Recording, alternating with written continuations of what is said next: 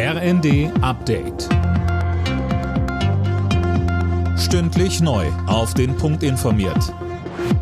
Ich bin Nanju Kuhlmann. Guten Abend. Die Lage in den Hochwassergebieten in Nord- und Ostdeutschland bleibt angespannt. Das Technische Hilfswerk stellt sich bereits darauf ein, dass der Einsatz länger dauert, Sönke Röhling. Ja, THW-Präsidentin Lackner sagt, der Einsatz werde mit Sicherheit über den Jahreswechsel hinaus fortgeführt.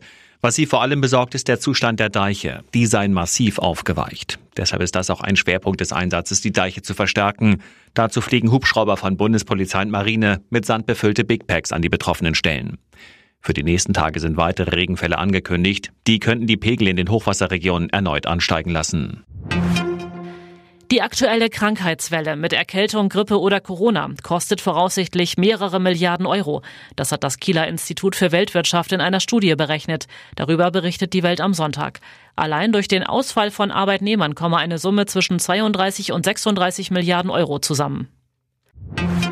Kurz vor Silvester kocht auch nochmal die Debatte um ein Böllerverbot hoch. Das Bündnis, das sich für ein Verbot einsetzt, wird größer.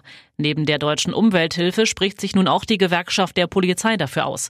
Hanna Rhein von der DUH sagte uns, wir machen Druck zusammen in diesem Bündnis und wir sehen auch, dass sich da immer mehr auch anschließen und wir können auch für uns dann sagen, dass wir erst aufhören, wenn wirklich Böllern ein für alle Mal verboten ist, weil es ganz schlecht für die Gesundheit, die Umwelt und Mensch und Tier ist.